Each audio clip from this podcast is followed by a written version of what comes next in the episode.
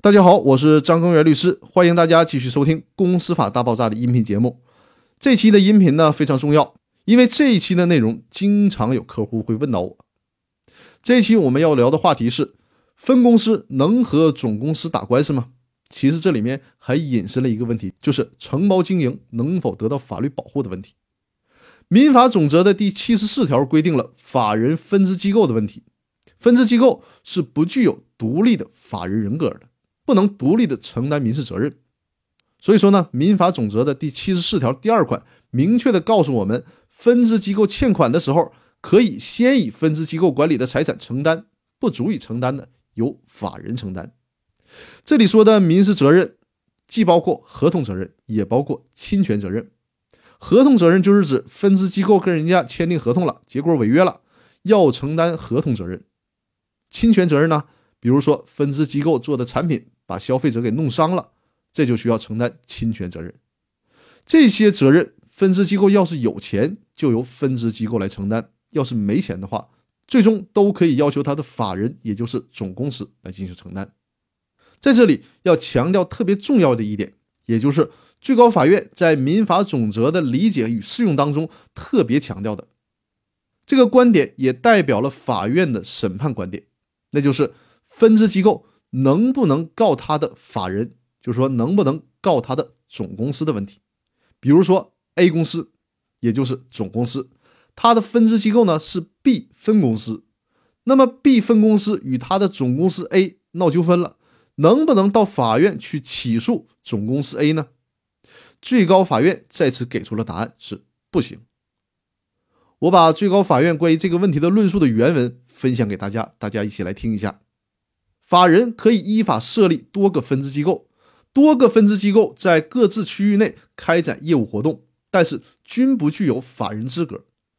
从事民事活动产生的民事责任均由法人承担，故分支机构与法人之间的纠纷，以及同一法人下设的不同分支机构之间产生的纠纷，属于法人内部的纠纷，不属于法院受案范围。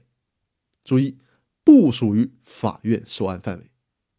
对于法人的分支机构以自己为原告，以法人或者同一法人的其他分支机构为被告的诉讼，应当裁定驳回起诉。怎么样？表述的已经非常清楚了吧？在公司领域说的再通俗、再简单些，就是分公司与总公司闹矛盾了，那是一个公司内部的纠纷，所以说这不属于法院的受理范围。你们自己去内部解决，来法院告我们法院是不受理的。我之前举了一个例子，我认为还是比较形象的。